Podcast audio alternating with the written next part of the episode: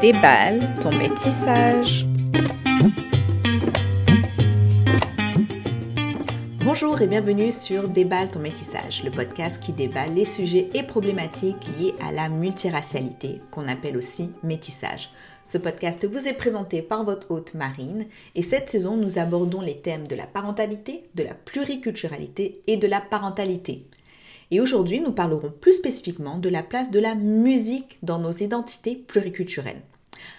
Alors, on parle beaucoup de la place de la langue et de la cuisine quand on aborde le partage et la transmission de nos cultures, mais la musique tient une place souvent très importante aussi. Qu'importe les cultures, il existe des musiques et qu'importe si nos parents pratiquent un instrument ou chantent, elles nous ont fait au moins écouter une ou plusieurs musiques de nos cultures. Euh, dans le générique de ce podcast, par exemple, il y a un roulaire, c'est un tambour réunionnais et un dizi, c'est une flûte chinoise. Dans la musique de transition, il y a un sarod, c'est un instrument indien à cordes proche du luth. Je voulais que chacune de mes origines soit présente aussi musicalement dans ce podcast. Et en préparant cet épisode, j'ai réalisé aussi que tous les premiers livres que mon bébé a eus étaient des livres sonores d'instruments de la Réunion. Euh, Maloya et Sega de Moniri Mbae aux éditions Zebulo. Je ne suis pas sponsorisée. Je ne joue d'aucun instrument, mais je chante en créole réunionnais. Et tous les soirs, mon enfant me demande de lui chanter une chanson, et j'essaye de lui chanter en créole pour garder le lien avec la Réunion, parce que nous sommes très loin. Je m'intéresse également depuis peu aux langues et cultures et musiques de mes ancêtres, et notamment bah, de leur pays, des pays dont ils sont originaires. J'ai commencé à apprendre l'hindi et je me plonge dans la musique tamoul indienne. Mais puis j'allais plus loin. Est-ce que je peux apprendre une danse? Est-ce que je suis légitime à cuisiner malgache parce que je serai originaire de Madagascar? Euh, Est-ce que je dois m'arrêter? Quand dois-je m'arrêter? Suis-je légitime? Est-ce que finalement je ne me pose pas aussi toutes ces questions parce qu'on a remis en question mes appartenances raciales? Et beaucoup de questions et des réponses qui sont en cours de réflexion. Et pour aborder ces sujets et le thème de la musique et du métissage, Lakna va nous parler de son expérience et de son projet Solo de sax. Encore une fois, je vous rappelle que tous les sujets que vous entendrez, tous les récits que vous entendrez dans cette saison se situent dans un environnement social où le groupe blanc est majoritaire, car ce sont les sociétés dans lesquelles nous vivons et nous ne pouvons parler au nom d'autres sociétés. Un autre rappel également, en aucun cas les invités et moi-même ne prétendons détenir la vérité ultime, nous partageons nos expériences et nos points de vue. Attention, dans cet épisode, nous ferons mention de racisme. Bonjour Lakna et merci d'avoir accepté cette invitation. Hello, merci à toi pour l'invitation. Pourrais-tu te présenter aux auditoristes, nous dire euh, ton prénom, tes pronoms, ta profession? Alors, je m'appelle Lakna, euh, c'est elle et euh, je suis une musicienne euh, depuis trois ans. J'habite actuellement en Suisse, mais je débarque à Paris bientôt et je fais du RB, RB afro-indépendant, on va dire. Et tu te définis par quel terme? Racisé, métisse, multiracial ou un autre? Alors, en général, je dis que je suis une personne racisée. Et alors, nous, on le sait, que tu es métissée. Et alors, est-ce que je peux te demander ton métissage? Alors, ma mère est suisse et mon père euh, vient du Burkina Faso. Et euh, tu viens de sortir un album. Euh, pardon, tu vas sortir un album, mais tu as ton titre Solo de sax qui vient de sortir, où tu parles justement bah, de, ton, de ton identité, de ce que c'est qu'être racisé tout en étant métissé. Est-ce que tu pourrais nous en dire un peu plus? Alors, euh, effectivement, j'ai mon premier single qui est sorti euh, parce que il y a un an, comme ça, j'ai commencé à... Enfin, c'est normal, je pense, quand tu es une personne métisse, mais d'avoir quand même différentes questions identitaires, se demander euh, à quel endroit on appartient ou est-ce qu'on appartient à nulle part. Et du coup, j'ai voulu me challenger un peu et écrire un peu plus sur ça. Euh, mon premier EP, il s'appelle UTC-0. C'est le fuseau horaire du Burkina Faso. Et ensuite, je vais faire un deuxième EP qui, lui, aura le nom du fuseau horaire euh, suisse pour répondre à ça. Mais là, le premier son qui est sorti, euh, j'ai plus parlé du fait de pas trouver sa place et, euh, et euh, le, nouveau, le niveau de solitude que ça peut en apporter.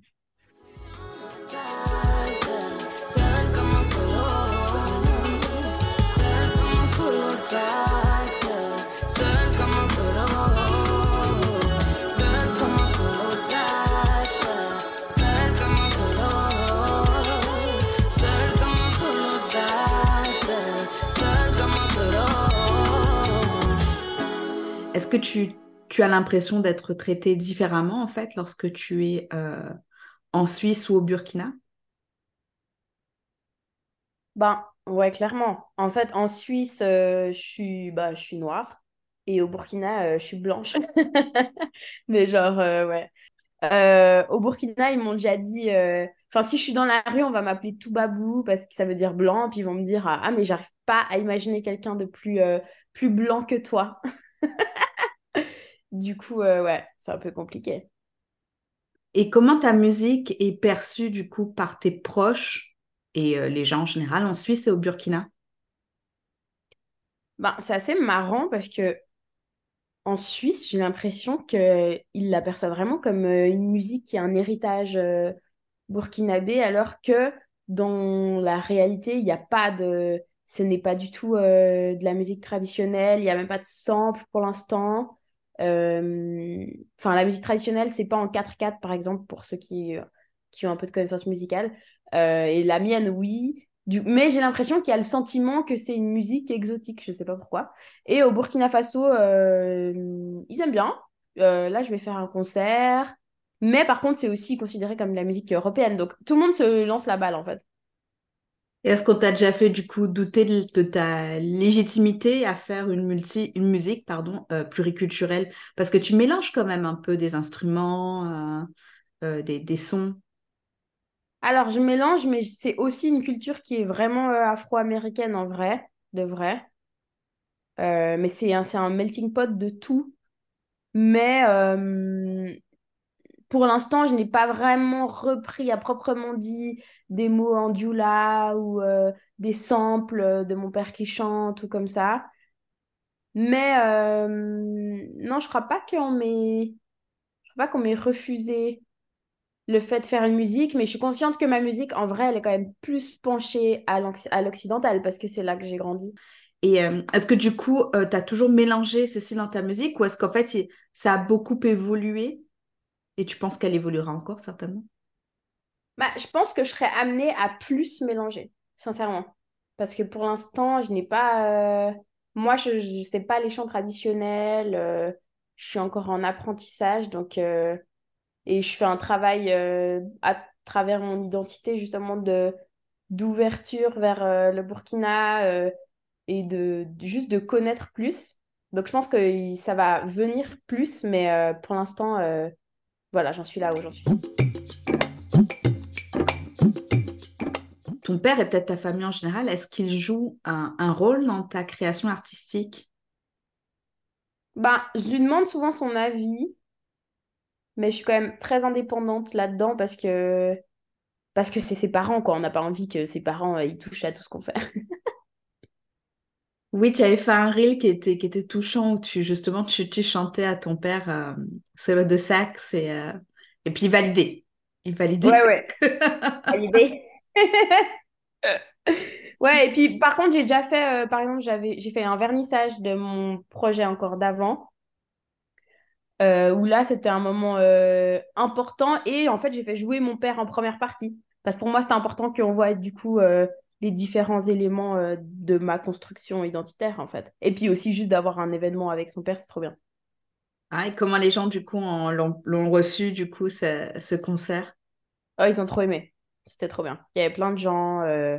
Après, mon père, c'est un peu une figure suisse euh, de la musique traditionnelle. Du coup, il est bien. Enfin, les gens, ils sont aussi heureux de le voir, lui, quoi.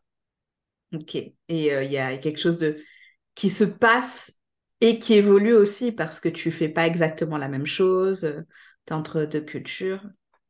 Bah ouais, c'est ça. Je pense que je me réapproprie pas mal de trucs et euh, bah ça, ça crée ce que je peux créer maintenant, en tout cas. Et alors, euh, pour les auditoristes, alors moi, je t'ai découvert grâce à quelqu'un d'autre qui a participé à ce podcast, Hmm. Annabelle, Ah, trop euh, bien. M.Rea, qui avait du coup euh, repartagé euh, euh, ton reel. Donc, un reel, c'est une vidéo sur Instagram pour les auditoristes moins jeunes. Euh, et, euh, et, du coup, tu, tu, tu, en parlais en fait de ce que c'était que toujours on remette en question, soit tu es trop d'une identité raciale, soit tu n'es pas assez. Et puis d'ailleurs, ce concept de, de, de, race, il est très européen aussi. Je ne sais pas si au Burkina, au Burkina Faso, c'est pareil. Est-ce qu'il y a aussi cette classification comme en Europe ou pas du tout Ou c'est quelque chose du coup qui vient de la colonisation? Euh, En vrai, j'ai quand même l'impression qu'il y a dans les deux camps, dans le sens où il y a aussi le truc de, de, de ne pas renier sa culture euh, noire en étant trop dans quelque chose de blanc. C'est aussi quelque chose qui vient. Après, je pense presque que c'est quelque chose qui vient des afro-descendants qui sont en Europe.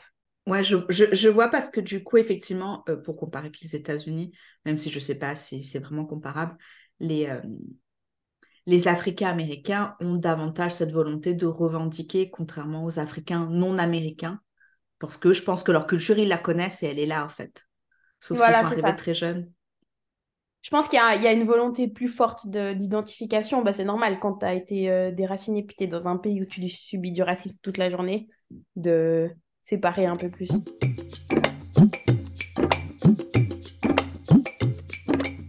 Qu'est-ce que cette création, en fait, euh, euh, cet album, vu que tu, tu, parlais du coup de ta quête identitaire, qu'est-ce que, est-ce qu'il y a des choses que tu as, dont tu as pris conscience ou que tu as verbalisé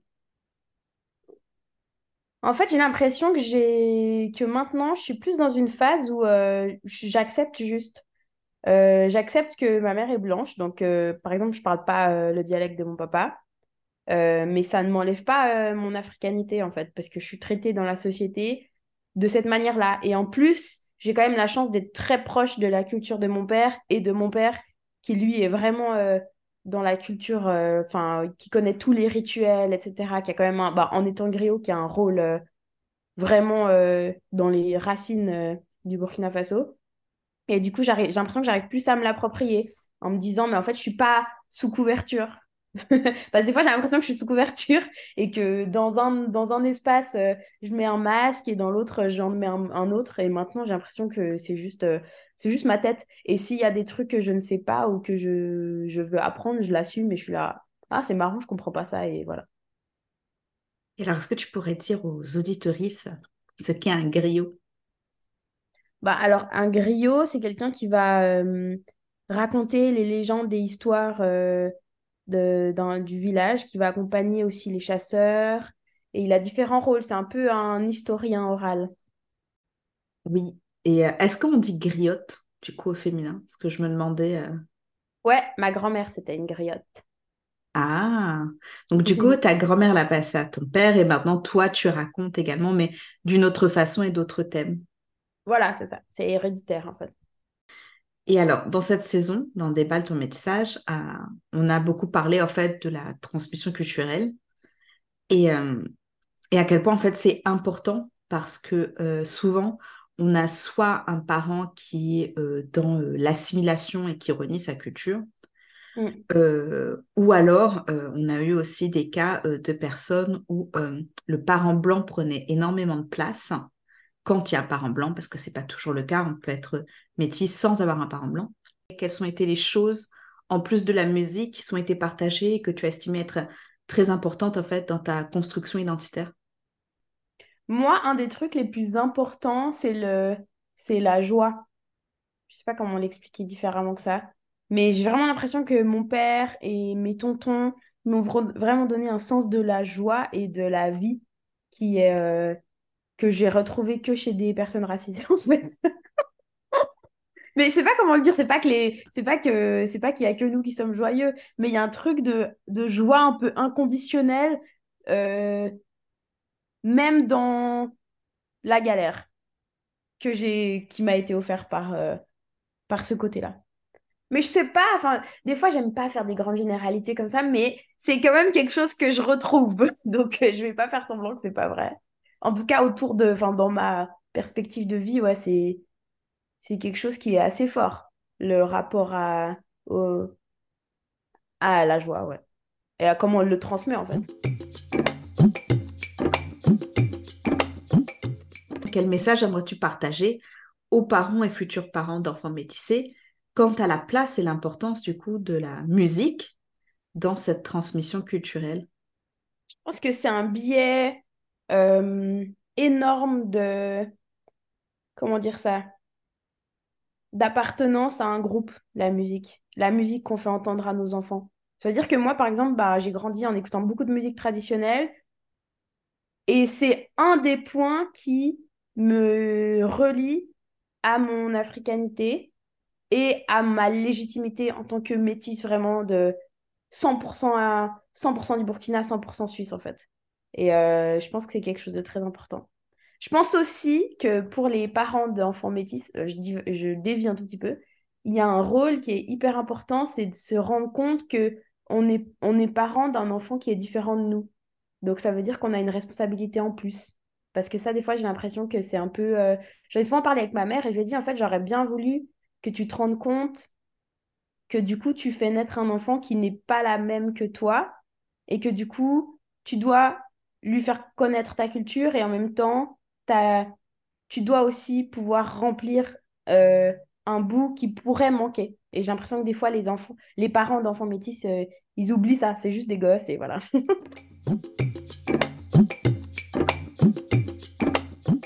qui est alors genre d'une famille où c'était interdit de parler euh, créole.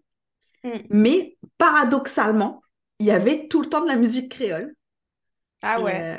Et, ouais, donc du coup, c'est fait que j'ai pu continuer en fait d'apprendre et je parle la langue parce que même quand on est parti de la Réunion, le fait qu'il y ait tout le temps de la musique, en fait, ça, a beaucoup joué. Ah bah ouais, c'est fou que tu aies appris quand même la langue comme ça. Bon, j'ai quand même vécu 14 ans à la Réunion. Ah mais, bon, euh, ah, ok, j'étais là. Moi, j'ai rien, rien appris. alors, j'ai ça tous les jours.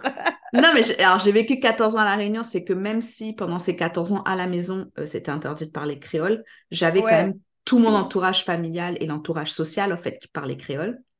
Et que ah bah. même quand on est parti de la réunion, du coup, le fait que la musique soit quand même très présente, ça a permis de faire une continuité et peut-être moi à mon oreille de continuer en fait d'entendre du créole et, mmh euh, et, de pouvoir communiquer en créole encore maintenant. Ok, trop bien.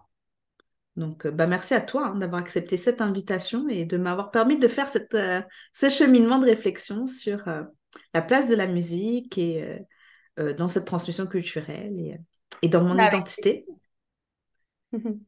Donc, merci beaucoup, Lacna, d'avoir accepté de participer à ce podcast. Merci à toi pour l'invitation.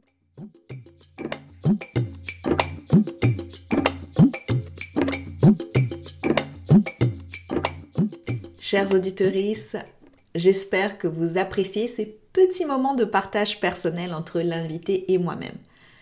Je ne m'étais jamais posé la question, avant cet épisode, de l'importance et de la place de la musique dans la transmission culturelle et dans la construction identitaire. Or, cela me semble évident maintenant. Et dites-moi en commentaire la place que tient la musique dans, de vos origines dans vos vies. Euh, dans ma situation de parent, j'ai remarqué que la musique est sans doute ce qui a le plus d'impact sur mon enfant quand il s'agit de transmission de la culture créole réunionnaise. En effet, je parle spontanément français ou anglais quand Yael ne comprend pas, et il existe assez peu de livres en créole réunionnais ou alors je dois traduire vers le créole réunionnais. La musique, par contre, est omniprésente et je chante beaucoup. Entendons-nous bien, je n'ai aucun talent. Je mets par contre souvent de la musique et désormais mon enfant chante ou fredonne certaines chansons créole réunionnaises. La musique, c'est aussi peut-être ce qui m'a permis de ne pas perdre, entre guillemets, euh, ma langue. Puis avec l'avènement euh, de YouTube et euh, ensuite les DVD, les spectacles humoristiques, etc., qu'on pouvait retrouver sur différentes plateformes, j'ai pu garder mes acquis en créole, car j'ai quitté la Réunion relativement jeune. Euh, dites-moi s'il y a d'autres éléments que j'aurais pu oublier qui auraient de la place en fait dans la construction identitaire. Nous avons parlé de la langue, de la cuisine, de la musique. N'hésitez pas à me dire en commentaire, vous, ce qui a fortement participé à votre construction identitaire. L'ACNA a aussi pointé quelque chose qui était euh, important, c'était de comprendre que les enfants sont des êtres à part et qui auront des spécificités culturelles différentes de nous. Que même si nous avons euh, les mêmes nationalités, dans mon cas par exemple, mon enfant sera bien plus américain que nous, car elle est née ici. Et même les cultures que Yale intégrera, les cultures françaises et réunionnaises, ces cultures seront aussi différentes parce qu'elles auront, pardon, car elles auront évolué depuis que nous avons quitté nos régions respectives. Et tout comme le style musical de l'ACNA évolue, nos cultures sont aussi en mouvement et évoluent. Cet épisode se termine. Merci à vous de l'avoir écouté. Abonnez-vous pour être sûr de ne pas manquer le prochain. Mettez un maximum d'étoiles ou un commentaire positif si cela vous a plu. Ce podcast est produit et réalisé par Marine. Il a été enregistré sur le territoire holonais, aussi appelé l'Est de la baie californienne américaine.